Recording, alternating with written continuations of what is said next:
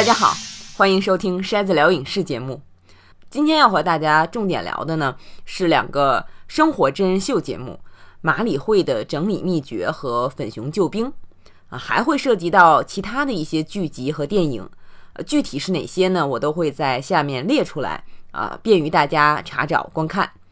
呃，大家如果喜欢这个节目呢，欢迎你用口耳相传、转发、评分、点赞的方式，让更多的人知道这个节目。筛子在这里谢谢大家了。好，我们下面就开始聊。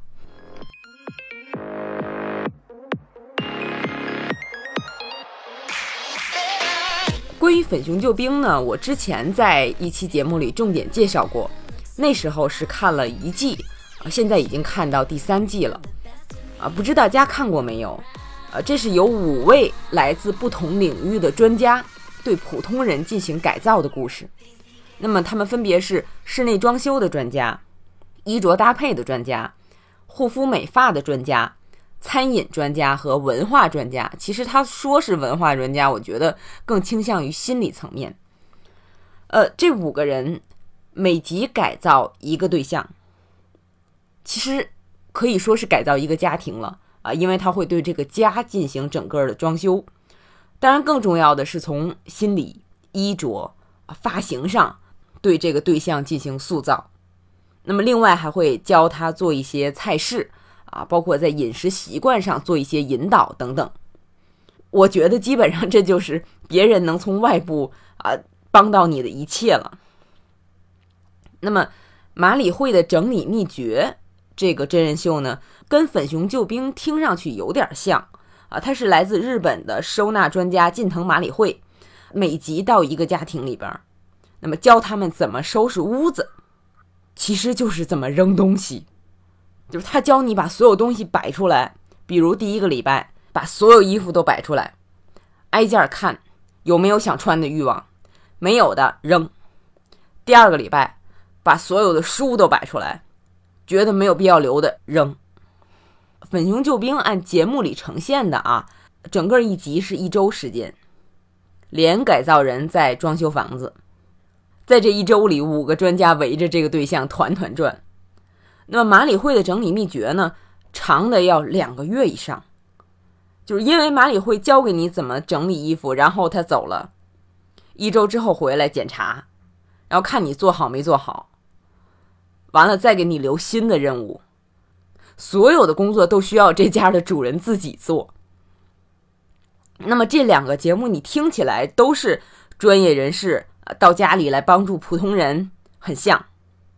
但是你看了几集，就会发现他们帮助人的方式实际上不一样，这也导致节目的内容模式很不一样。那么，可你再仔细想，这两个节目都是帮助每集的主人公从里到外，或者说从内心到家庭环境实现改变，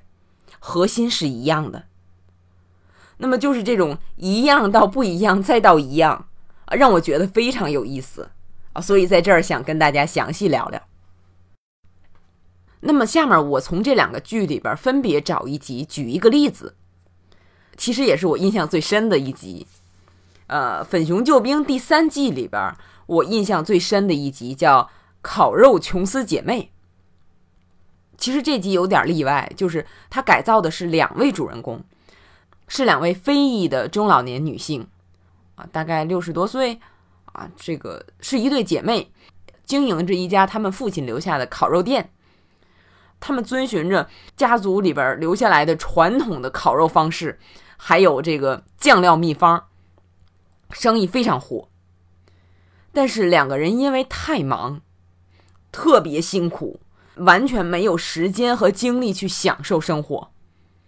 啊，或者说像我们大多数人一样，就是生活的这个火车头，因为惯性啊，一直往前冲，啊，没有尝试过，比如分到旁边的岔道去慢点走。啊，这个欣赏一下沿途的风景没有？两个人就一直在忙，一直在忙。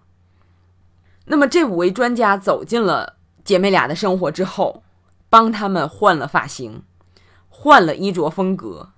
呃，这里要特别说一下，就是，呃，两个人的体型其实都比较胖，啊，你会觉得，哎呀，是不是穿什么衣服都不会好看啊？但是他这个节目里边负责搭配衣服的专家 Tan Francis 太厉害了，就是给他们俩挑了两身衣服，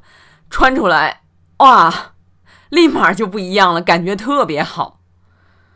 而且他们带了姐妹中的一位去做了假牙，因为他的门牙前面有一块是坏的，笑的时候他经常不敢笑，捂嘴啊或者闭着嘴啊什么的。然后你会看到，当他牙镶好之后，就是他照镜子的时候，那种发自内心的笑容太感人了。再有就是五个人还带着他们到那种呃专门帮助私营小作坊扩大经营规模的工厂，在对他们酱料的秘方呃进行保护的前提下，帮他们把秘制酱料批量生产啊，包括包装，可以说是圆了他们一个梦想。当然了，这个装修设计专家还为他们重新装修了小店，改善了他们每天的工作环境，也提升了顾客的用餐环境，就是让他们整个的这个烤肉店一下子就提升了好几个档次。就是我看这种故事的感觉是什么呢？就是往往是被改造的人没有能力，或者说是没有勇气做这些事儿，突然有了这样一个机会。因为他们心底还是想被改变的嘛，啊，所以才会参加这个节目。那么，当他们足够敞开，很坦诚的接受五个人给提的建议，接受改变。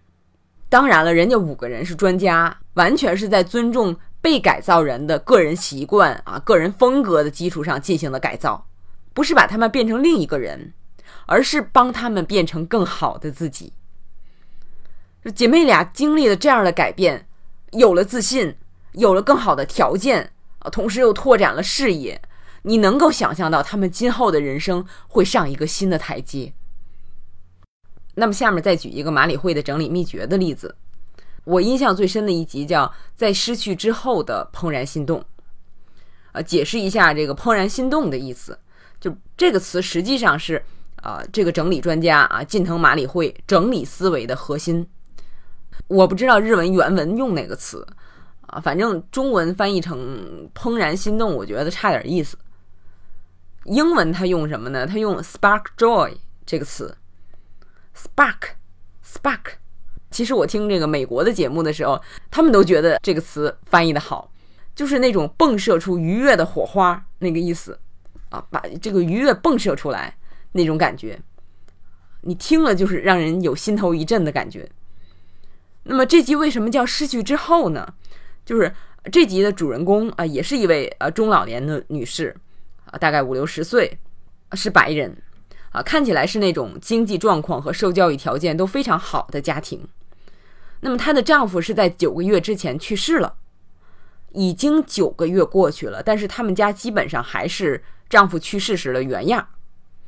她需要把丈夫的东西整理了，但是太难了。啊，所以这个近藤姐姐就来帮她。近藤麻里惠呢，先让这位女士把她自己的衣服都摆出来，一件件的过，觉得哪件能 spark joy 啊，让她迸发出愉悦的感觉就留下，不能的就扔掉。那么他还会教每个客户，他叫这些人客户叠衣服，就是怎么叠最省空间，怎么摆最好找啊，大家去看剧就能学到了。那么这位阿姨就照着做了。转过来几天，近藤再到家里来，那么看到他把自己的衣服收拾完了，然后就跟他说，让他把他自己的书都摆出来，开始扔书。但是这个书弄着弄着，这个女主人说：“我觉得别扭。楼上还有我丈夫的衣服没整理，因为他们家等于是呃，楼上是卧室啊，这个衣橱啊，楼下是这个书房。”然后这个女主人说。楼上我还有东西没整理，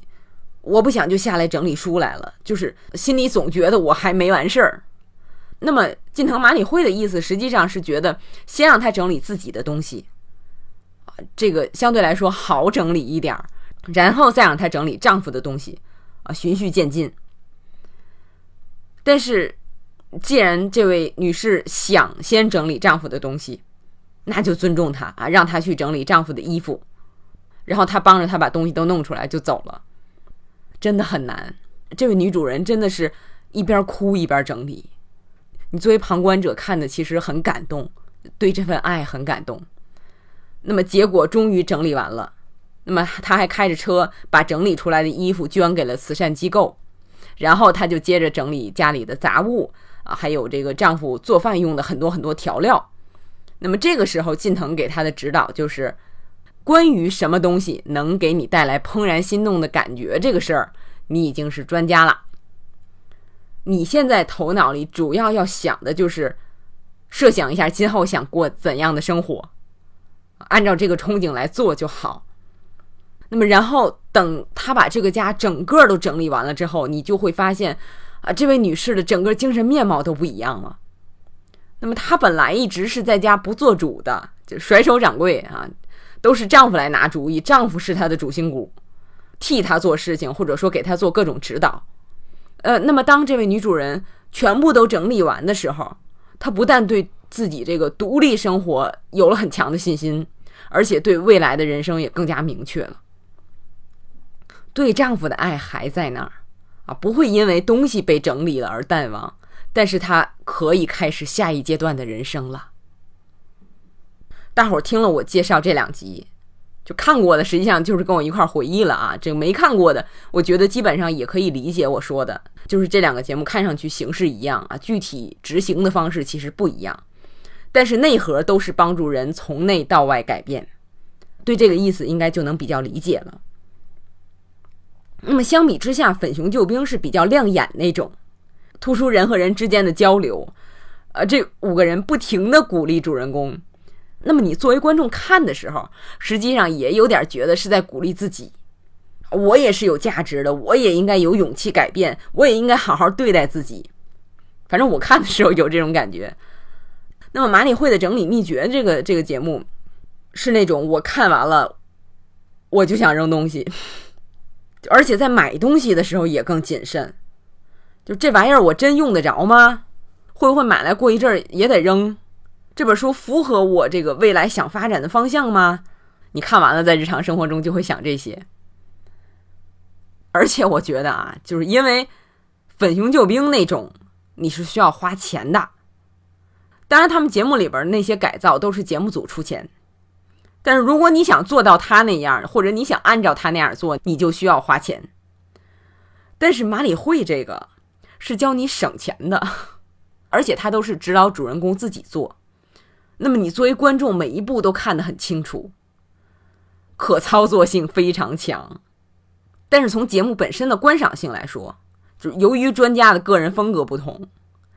就近藤麻里惠是那种非常谦卑的日本女性形象。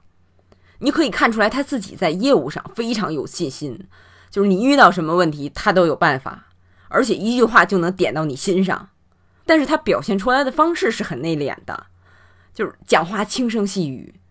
待会儿可以听几句。Hello, I'm Maria Kondo. 私のミッションは片付けによって世界をときめかせていくことです。就是他们的话非常简洁啊，也不多说，也不对对方多加评论，就是鼓励的话。我觉得这样就导致了这个节目的观赏性不如《粉熊救兵》，再加上剪辑的一些原因啊。就是，但是就我个人来说，我还是更喜欢马里会的整理秘诀， 因为我觉得这个节目对我的帮助更大，因为这是给你一个你自己随时都可以操作的，从内到外改善自己的方式。整个的整理过程，用马里会的话来说，既是对过去的回顾，也是对未来的展望。通过这个过程，你更好的认识了自己，甚至评判了一下自己。同时对未来的生活做出了展望。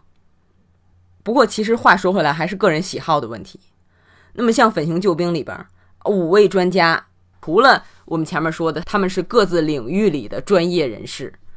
还有一个很重要的点就是他们五个人都是 gay。而且，这个节目里边，他们改造的对象有时跟他们的这个身份有一些关系啊。虽然其实只是一小部分啊，就这一小部分可以分为两类，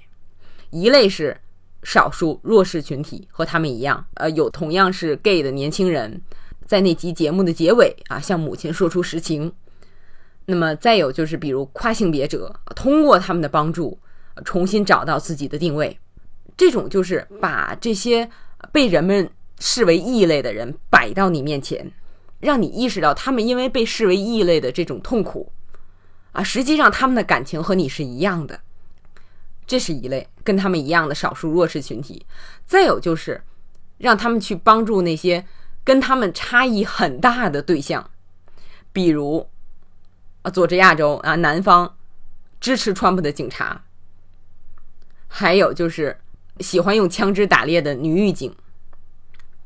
其实这些故事讲下来，同样是告诉你啊，我们没有什么本质上的差别，虽然理念不同，但是我们不应该去伤害对方。只要愿意，其实还是可以交流的啊，是可以让这个世界变得更好的。相比之下，这个马里会的整理秘诀这个节目里边，前面三个家庭你看起来都是很普通的美国家庭，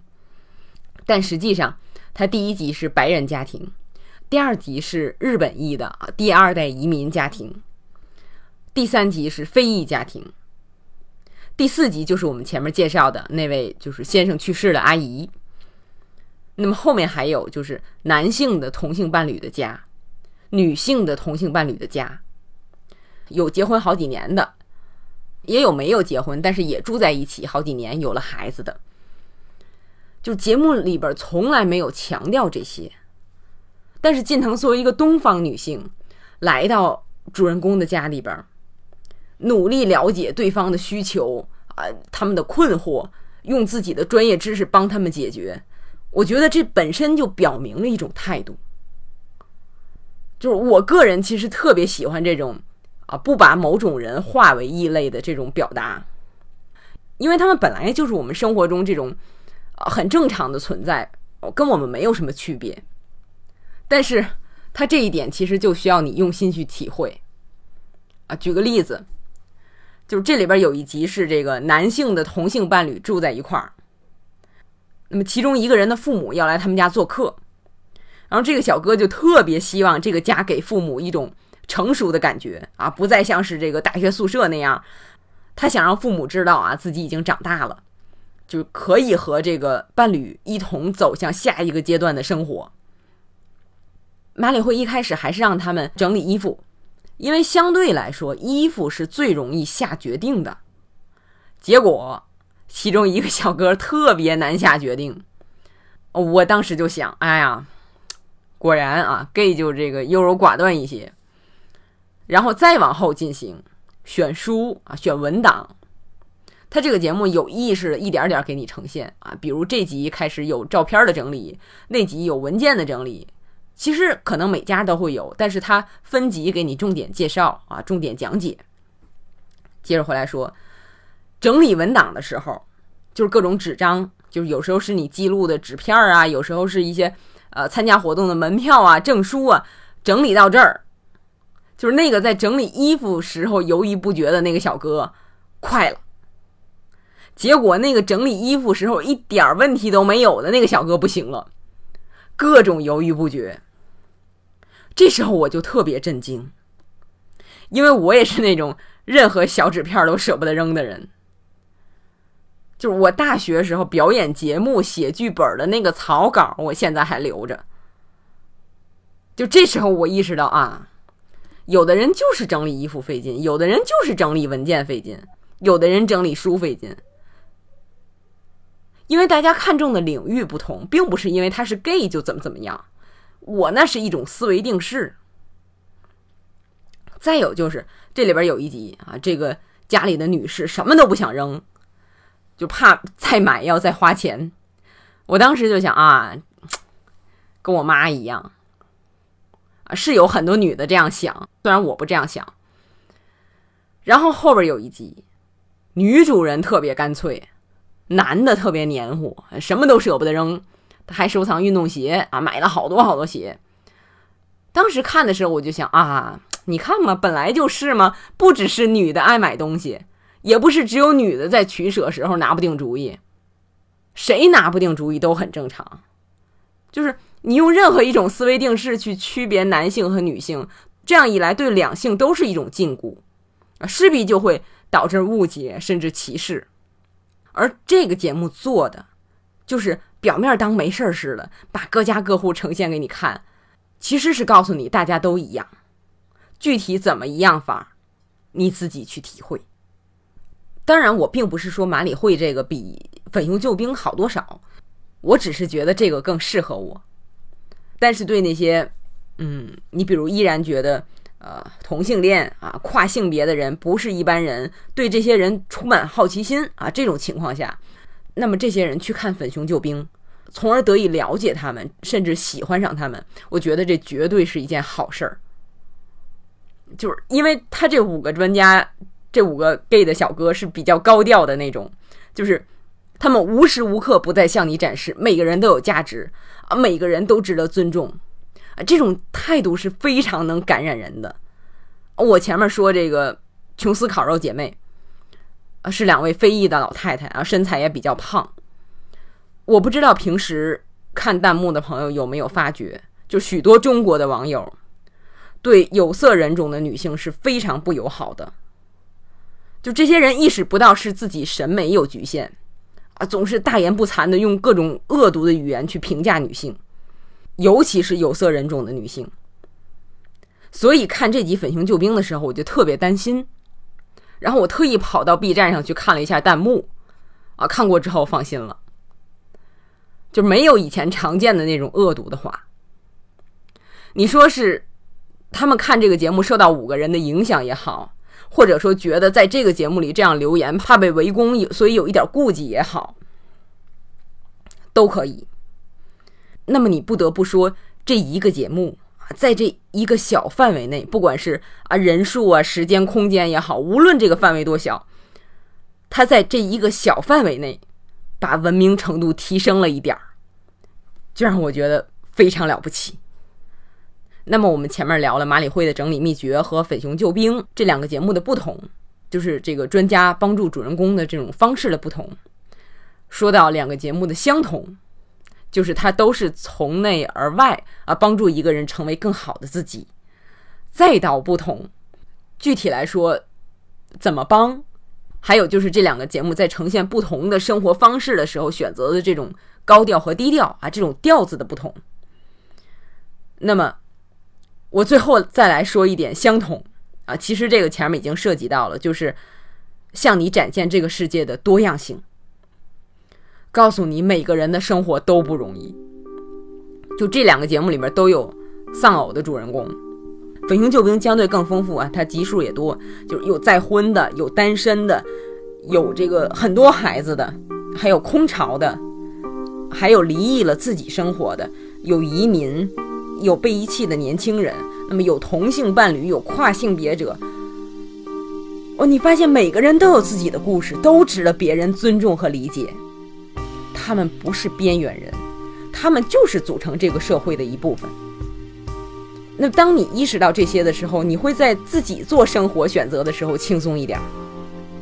因为你明白所有人做什么选择都是有原因的。我一直觉得，当你不去轻易评价或者嘲笑别人。给所有人以尊重的时候，其实是帮自己释怀。就是哪怕你在做出一些生活选择遇到问题的时候，你也会意识到，哦，这个问题别人也遇到过。有时候这个问题别人遇到的时候，我不知道，就好像我现在遇到这个问题，别人理解不了一样。他理解不了，不是我的问题，是他的问题。就当我们意识到这些的时候，心情会平和很多。我觉得这是这两个真人秀节目共同达到的一个效果。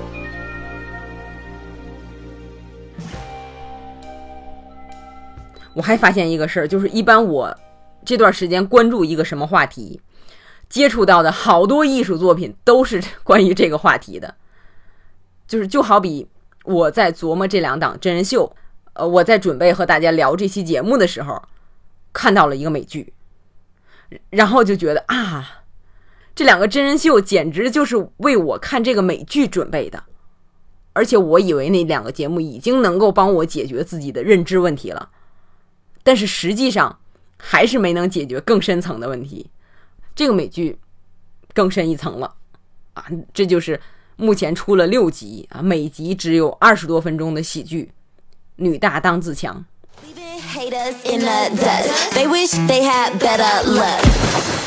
This may be the best day of my life. 先说句题外话啊，这个最近豆瓣上好多艺名都让我特别抓狂。你比如纪录片《Knock Down the House》被翻成“登堂入会”，跟影片要表达的理念几乎是相反的。再有就是这个被翻译成“女大当自强”，唉，就是我都有点怀疑，是不是从根儿起就反对这些影视作品表达的观点的这些人 翻译的这些译名。但是为了便于大家找到啊，我还是得这么用。这个剧的主人公是一位很胖的单身女性，啊，她的职业是网络媒体的，你说编辑也好，记者也好，呃，因为身材不好嘛，她在和男友的关系中就比较被动，其实她男友是很没出息的那种人，也不知道应该怎么样尊重自己的女友，那么女主人公想和他分手，但是又有点舍不得，所以就让观众。至少是女观众啊，有那种哀其不幸，怒其不争的感觉。那么在公司里边，他的才华不被领导认可，领导分给他一个活，就觉得自己好像在施舍一样。而且领导自己是 gay，那么他觉得他自己就能了解各种弱势群体的苦衷，啊，觉得他这才是为女主角好。啊招呼他去锻炼，但是他因为工作错过了，这个领导就认为胖人就是懒啊，懒才会胖啊，身体懒，思想也会懒，就是我们非常常见的那种思维定式。包括他走在街上，遇到这个发广告的健身教练啊，这个健身教练就告诉他，你可以减下来啊，努力跟我练就行，就对他来说是一个非常尴尬的情景。这个剧前些日子其实我在微博上推荐过啊，我在推荐的时候就说过，包括我呃听各种评论啊，各家媒体对主创的采访，还有我前些日子在微博上推荐这个剧的时候，我觉得所有人提到这个剧都要说起这个剧的第四集。这集的主要内容是这个呃女主角她到一个泳池 party 啊去采访，参加这个 party 的都是很胖的女性。当女主角走进这个 party 的现场，这个视觉效果特别震撼，就是你看到好多非常胖的女性，就穿着泳衣啊，非常自信、舒服的或坐或站或漂浮在游泳池里。这时候你忽然能感到一种美。国外现在有很多这种活动，这个主题叫 body positive，就是正面对待啊，积极看待你的身体。这种并不是说啊忘记肥胖影响健康啊破罐破摔了，不是的，就是你去想象，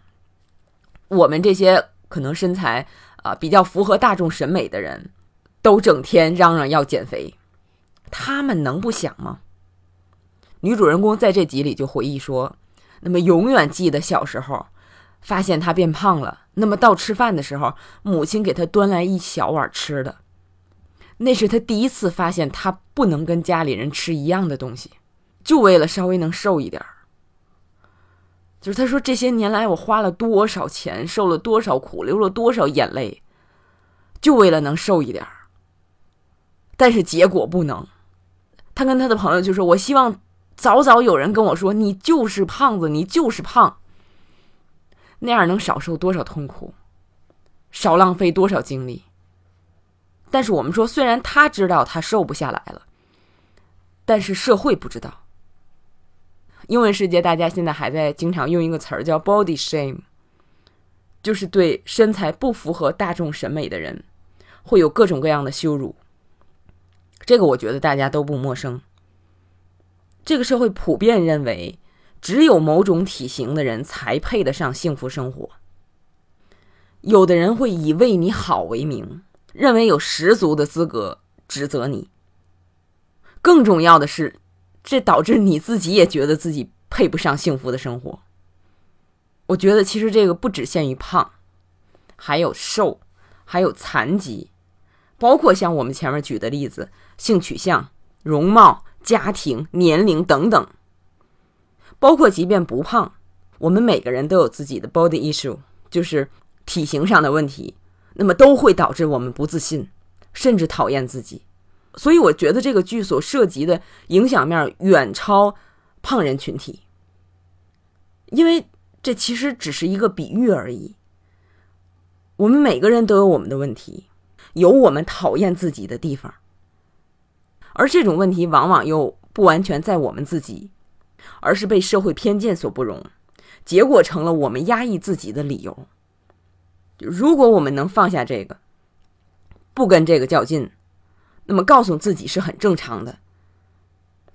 或者学会和自己不自信的这个点相处，把精力放在追求自己的梦想上。放在做自己真正想做的事儿上，这会是一个什么结果？这个剧的女主人公在第六集的时候已经开始有了一点这个趋势，但是第一季一共就六集，那么这个剧的第二季已经得到了续订啊，非常期待后面的发展。我为什么说完那两个真人秀要说这个剧呢？是因为我刚才说了，就是我觉得看那两个真人秀对我看这个剧是有帮助的。因为在那两个剧里边，我已经看了那么多样子的人了，让我知道大家内里其实都是一样的，所以看这个剧的女主角的时候，就不会只是猎奇的心理了。啊，说实话，对胖人还是有一点好奇的。我认识的人里边就有喜欢看减肥之类节目的人，就是一种猎奇心理，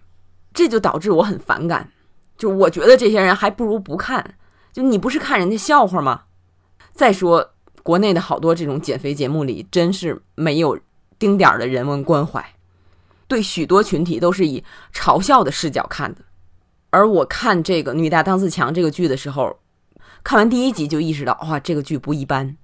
所以我没有排斥，也没有猎奇的心理，很容易就代入了，所以渐渐的就能从女主角的身上吸取一些给自己的经验，好，就特别开心。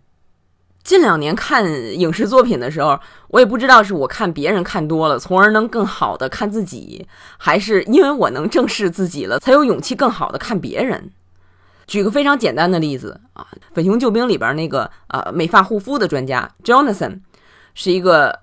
留着连鬓胡啊、披肩长发、个子很高，还很爱穿女装的人。我觉得我们一般看男人穿女装就会觉得挺别扭的。但是我在微博上看到一位女性的博主，她说，因为自己喜欢穿男装，所以看男人穿女装觉得就很正常了。啊，我好像一下子也明白了，因为我也喜欢穿男装，或者说喜欢穿偏中性一点的西装之类。就甚至我之前都不太喜欢穿女装啊，现在两种完全都可以接受了啊。包括我现在对那种特别女性化的女性。也不像之前那样觉得是不是有点过了？没有，我前段时间看一个访谈，每日秀的这个主持人 Trevor Noah 采访一位很知名的这个异装的男士，就是男人穿女装。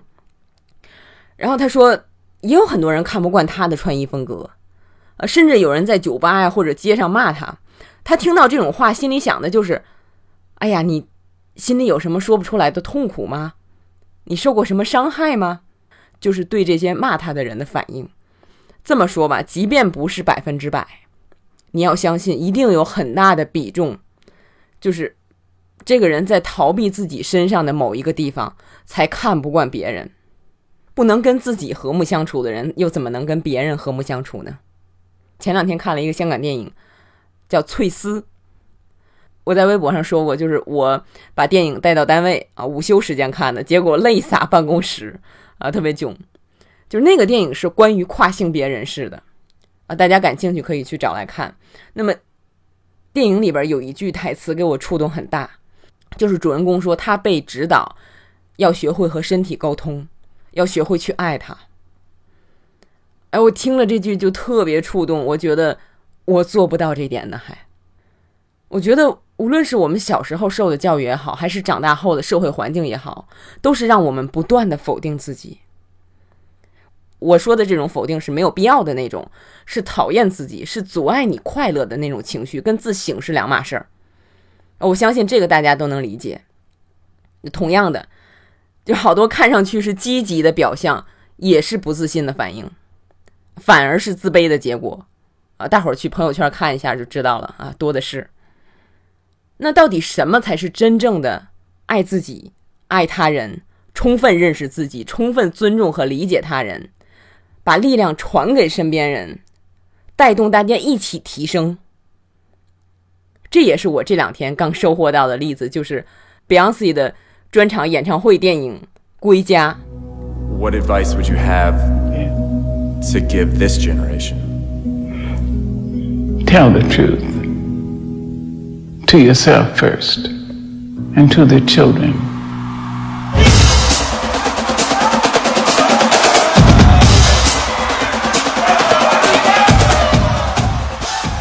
觉得这个其实应该翻译成返校或者是毕业 party 之类的。哎，这个归家是，Beyonce 二零一八年在 Coachella 音乐节的专场演唱会的影像记录。整个电影两个多小时，简直让人嗨到不行。就是这个演唱会不但是表演水准，而且舞台效果太强了。我建议大家看演出的时候一定要一块看歌词。Beyonce 的演唱。舞蹈、舞美，包括他的歌词，带给你的那种愉悦、那种美感，啊，这个与之相伴的那种自信，哎呦，简直美好的人难以形容。啊，而且在呈现演唱会的过程中，会穿插他准备这场演唱会的幕后记录，因为他准备了很长时间啊，近一年的时间。你在看这个幕后内容的时候，就会意识到，像他这样的人。为了做这样一件极致的事儿，也得把自己逼上绝路，发挥自己都想象不到的潜能。而且他在这场演出里边着意展现非裔文化，精心挑选了好多年轻的非裔的艺人，啊，非常有才华，啊，有乐队的，有这个伴舞的，有伴唱的。用 Beyonce 的话来说，我的工作就是想尽一切办法说服这些年轻人，使他们有足够的好奇心。对什么的好奇心呢？对于他们自己从哪儿来，他们自己擅长什么，就是那些都是本来就在他们头脑里的东西。我要把这个激励出来，因为这也是曾经激励我的东西。哎，我听到这些的时候，我就想，我也能这么做呀。我对自己就没有足够的好奇，我也没想过挖掘自己的一些什么潜能，或者说不够有自信去挖掘啊，怕这个挖掘不出来怎么办？然后我看完这个完整的纪录片，我就觉得，Beyonce 不仅激励了他的团队，那么也激励了作为观众的我。他在电影里说：“我希望这场演唱会能让观众觉得像变魔术一样，啊，希望这场演唱会能流传下来。”我觉得他完全做到了，啊，所以我也推荐给各位，啊，希望你能有跟我类似的，或者说是比我更丰富的感受。